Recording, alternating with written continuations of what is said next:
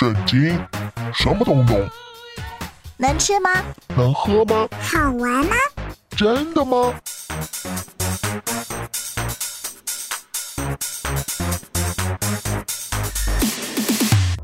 圣经鸡尾酒。干杯！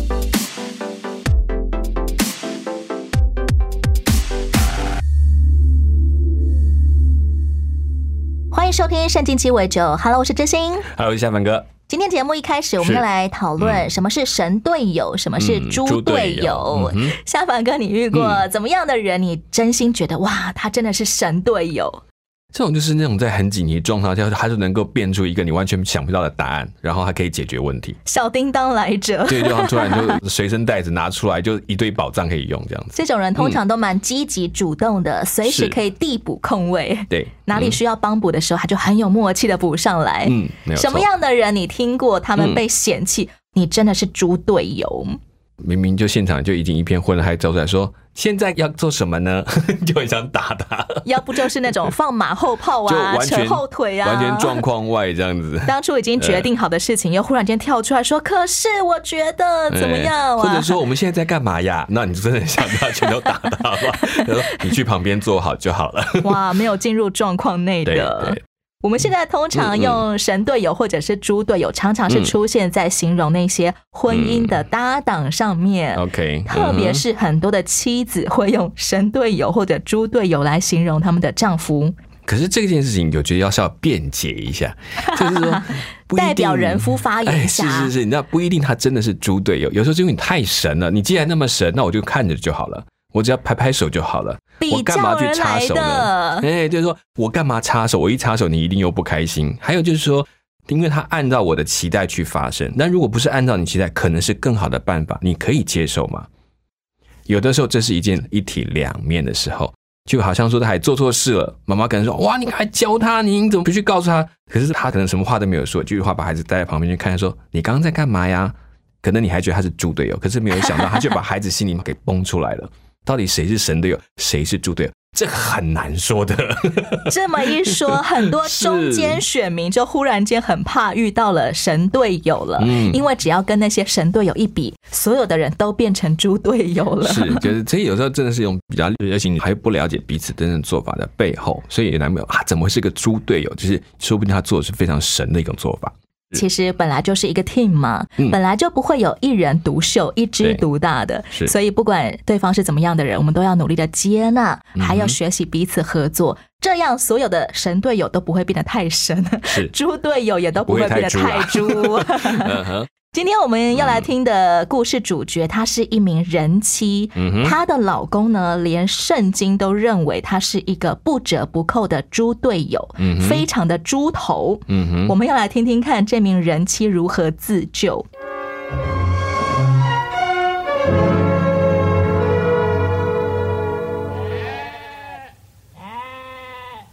我们是耶西的儿子大卫派来的，他祝贺您和您全家多福多寿。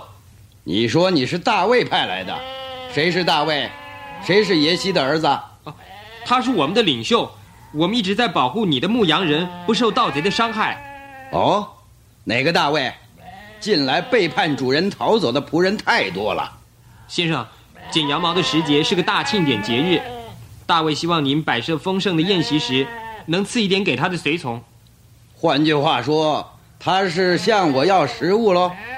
我又不是做买卖食物和肉类的生意，而且我为什么要把为剪羊毛的人所预备的肉给那些不知道从什么地方来的人？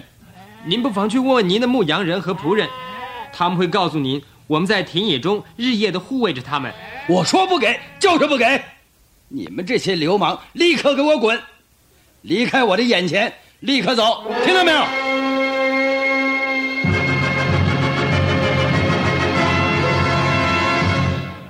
你们十个人都空手回来，怎么回事儿？我们会把拿巴那个家伙对我们说的话告诉你，他绝对是我们见过最卑鄙、最吝啬、最粗暴的人。唉，我真为那些生活在他手下的人感到可怜。那些人就把他们和拿巴之间的谈话一句不漏的说给大卫听。大卫非常愤怒。你们中间四百人跟我配上刀，其余两百人留在这看守器具。我们出发去加密。我发誓，明天早晨，拿巴家中不会留下一个男丁。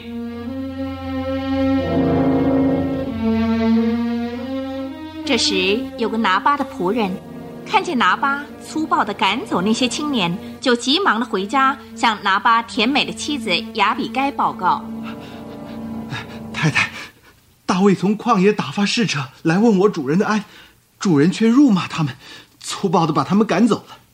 他实在是性情凶恶，没有人敢和他说话。哦，哎呀，听到这事，我实在是很难过。大卫的人待我们很好，从来都不欺负我们。在他们那儿牧羊，他们日夜在四周保护我们。太太，你想现在该怎么办？我看祸患会临到我主人和他的全家了。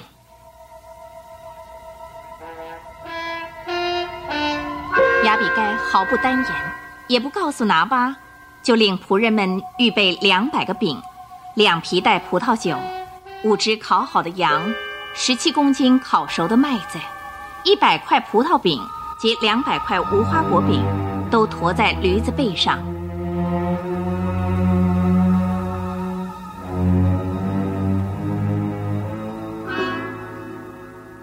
现在你们牵着驴子往马云去，我骑着驴随后跟来。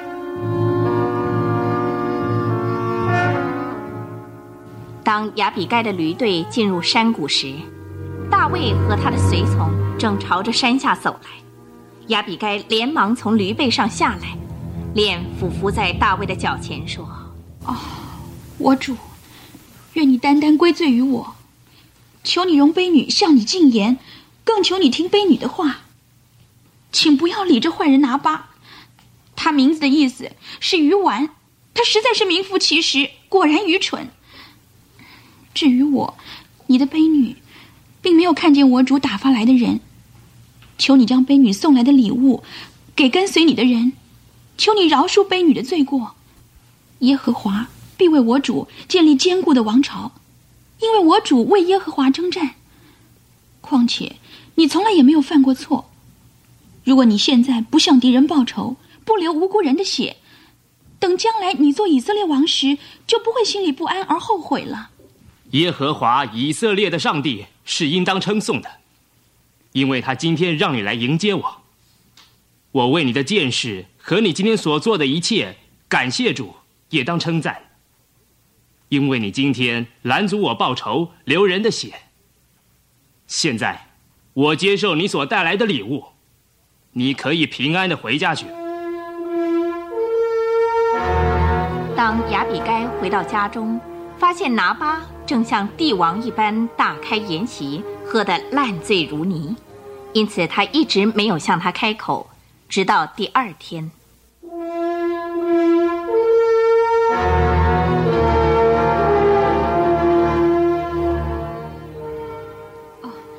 拿巴，你早。哎呀，哎呀，我好不舒服啊！哎，拿巴，你要到什么时候才知道清酒和浓酒能使人愚蠢？你还不知道啊？今天你能活着是多么的幸运！活着，呃，哎，我都不怎么想活了。哎呀，你差一点就不能活到今天。昨天夜里，你差点被杀死。啊！你在说些什么？昨天，大卫带了四百人前来要杀你和你全家的人。大卫，嗯，那个亡命之徒。是啊，就是那个差人来向你要粮食的。他，到这里来，要杀我们。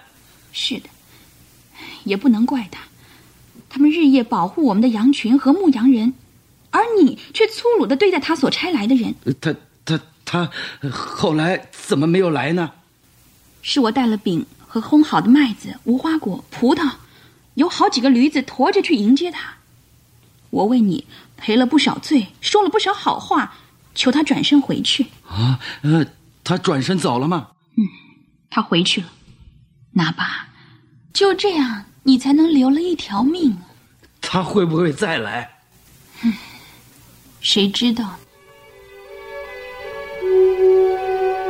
因此拿巴恐惧地倒在地上，昏迷不醒。十天以后，他就去世了。当大卫听到拿巴死了，他感觉很高兴，因为惩戒恶人交由上帝来处理。可是他却忘不了那美丽聪明的雅比该，因此他就差人到他那儿去求婚。雅比该接受了他的要求。不久，他骑上他的驴子，带着五个侍女，跟着大卫的仆人一起去。就做了大卫的妻子。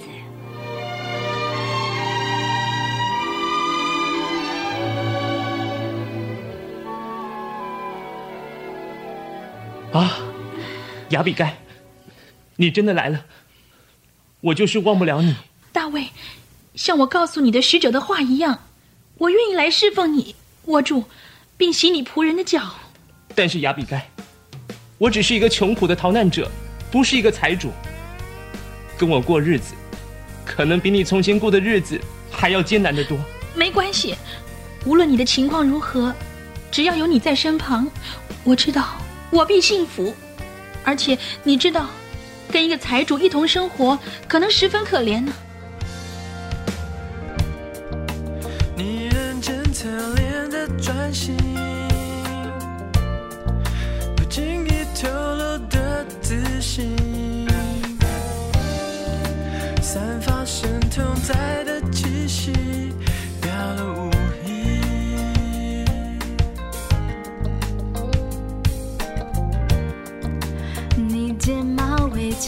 的棱角，常保持上扬的嘴角，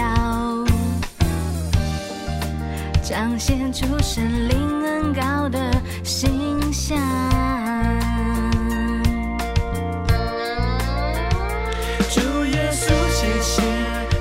由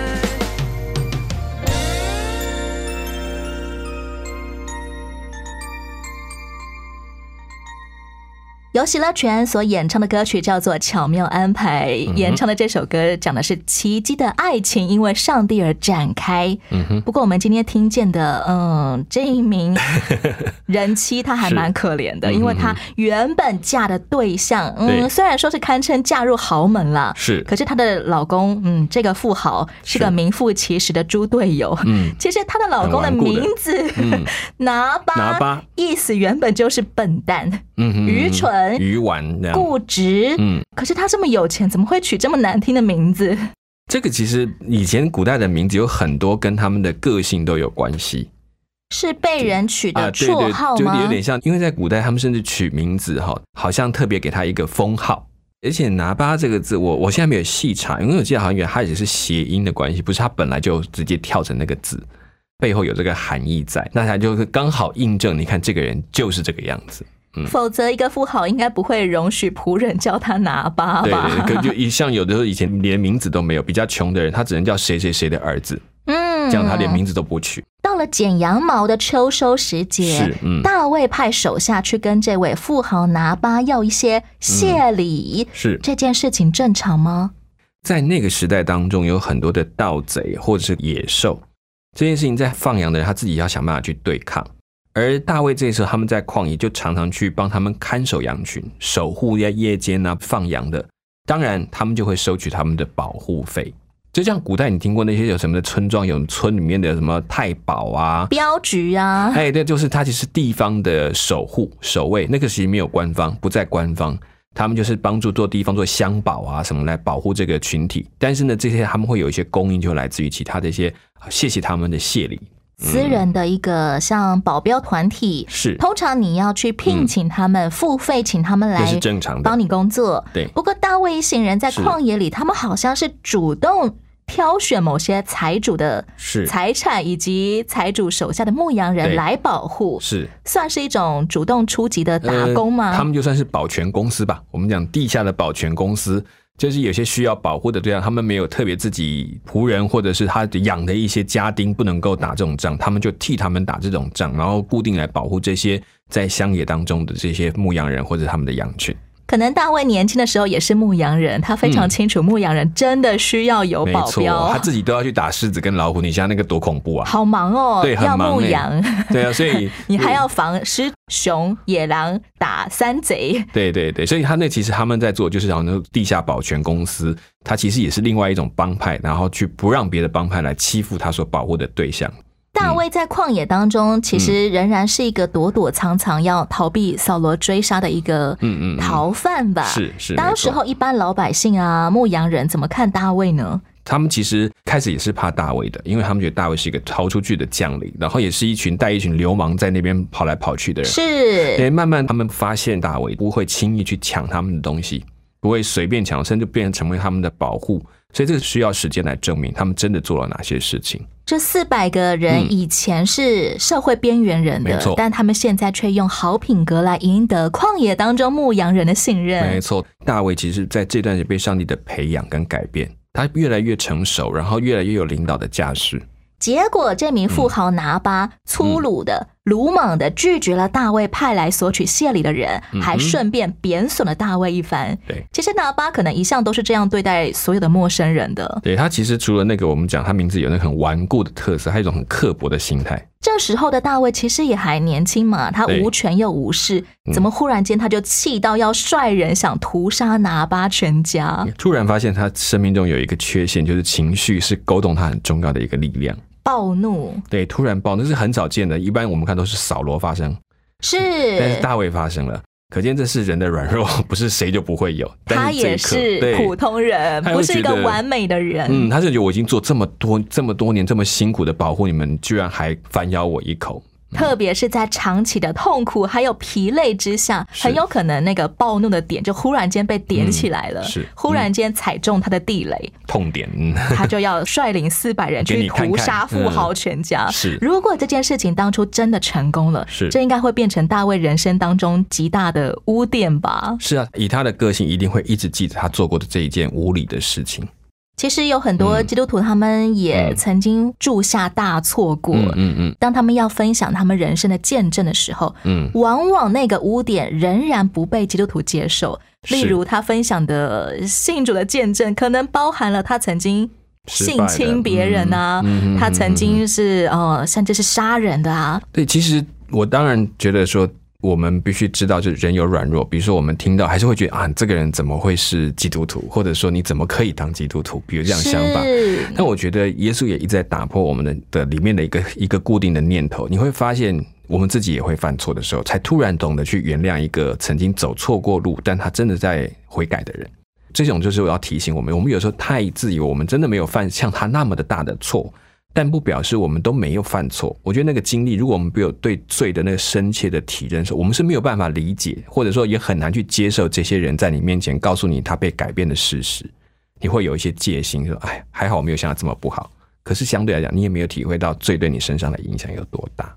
不去体会的话，我们就会很容易拿污点来互相比较。我的污点比你小，所以我很有理由责备你不配当基督徒。是是，因为我们讲不出这句话，但是就会觉得跟他画一条线了。幸好大卫最后没有屠杀成功，是因为他在半路上就遇见了赶来赔罪的富豪的妻子雅比该，这就是我们今天这个了不起的女主人了。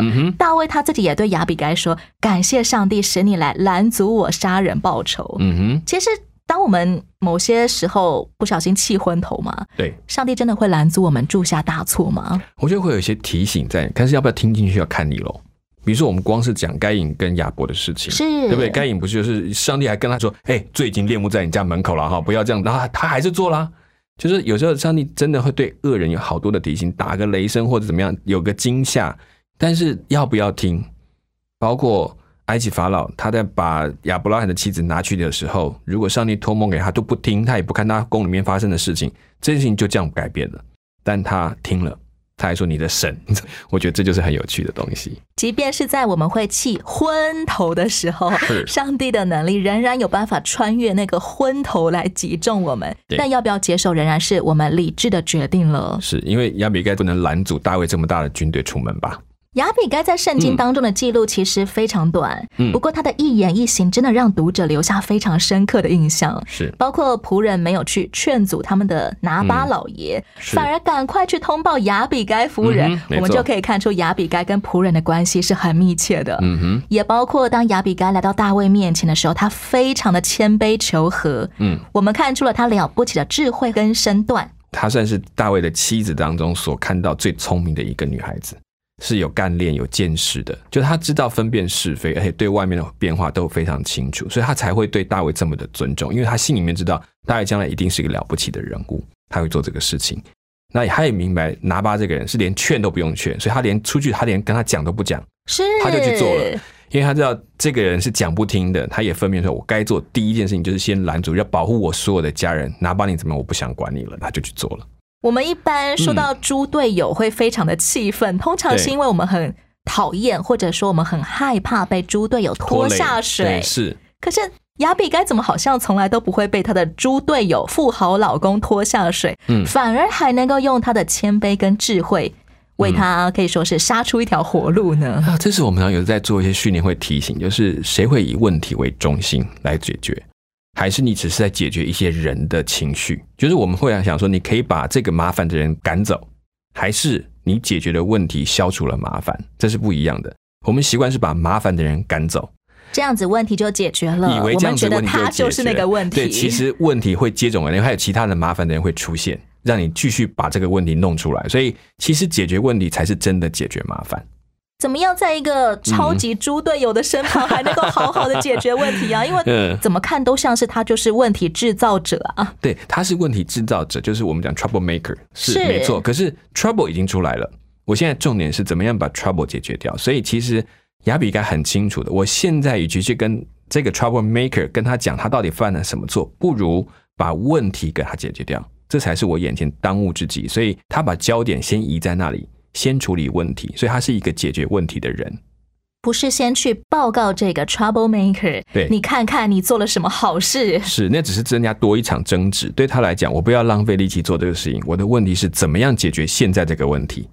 亚比该好适合当某种 CEO 哦。是，他真的，他真的是一个非常聪明，他甚至比大卫更有治国的脑袋。他在解释。给大卫听那个缘由的时候，一讲出来就打中大卫的核心，好适合当皇后，甚至很棒的参谋，这样 是可以做一个很好的辅佐的人选，是是是。最后，这个富豪拿巴他大吃大喝又大睡一场之后，嗯，他才听说原来自己差点惨遭灭门。是，嗯，他当场就吓得是忽然间中风嘛，以至于十天后就过世了。对，嗯哼。为什么圣经记载说是上帝击打拿巴，拿巴就死了呢？对于他们来讲，每一个人的死都是上帝把他收回去的生命，并不是真的因为上帝报复拿巴太笨蛋了。哦，我觉得也是他自己太就是那种。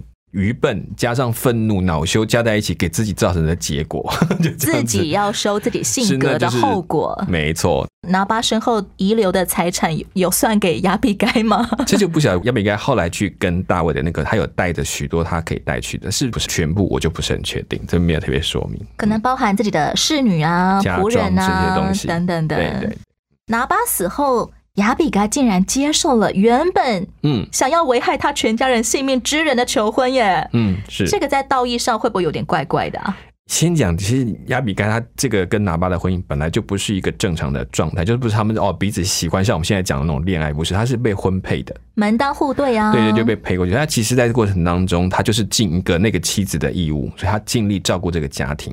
所以当他先生死后，他就是自由的了，他就可以决定他是不是要改嫁。当然这件事也牵着他要有足够的勇气。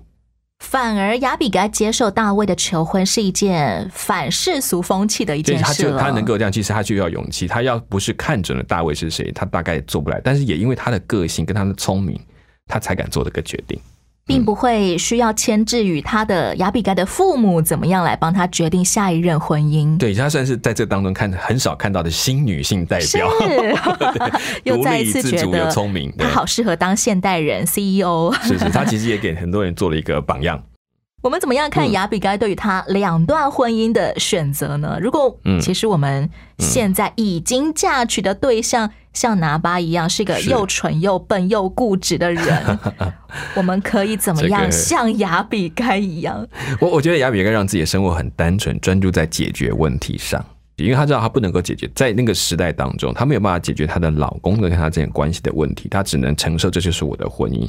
但是上帝让他的哪怕走了之后，他就可以有权做自己的决定。所以在这过程当中，我觉得他是专注让自己在问题上他可以怎么做，而不是专注在我怎么解决拿巴这个人，因为这件事情是他在当时是不能改变的。把焦点放在问题，而不是放在人的身上。我想对对于婚姻或者是非婚姻的处境都很有帮助。对，所以你们发现他们的仆人是找亚比该谈事情，而不是找拿巴谈事情，原因就在这个地方。亚比该才是地下的主人呢。是真正的 CEO 才是他。原来 CEO 也可以从这么痛苦的处境当中磨练出来。对，其实有一种开玩笑，就是说正式的领导跟非正式的领导的概念，而亚比该运用的是他非正式的领导的概念，他去影响了每一个他身边的人去做正确的决定。这个特质跟大卫也变得非常相似了，让他们可以彼此配合。因为大卫也是一个非正式，但是却赢得四百人来跟随他的领袖没。错，所以这其实他们很理解彼此，真的在这个位置上需要是自己的正直。所以嗯美好的爱情，因为上帝，也因为他们的身量，就彼此配合在一起了。是他们，我觉得在很多个性上跟见识上是相合，对大卫很有帮助。节目的最后来听这首歌，叫做《主是我帮助》，我是知心。我是夏凡哥下一回的圣经聚会就，我们空中再会喽，，OK，拜拜，拜拜。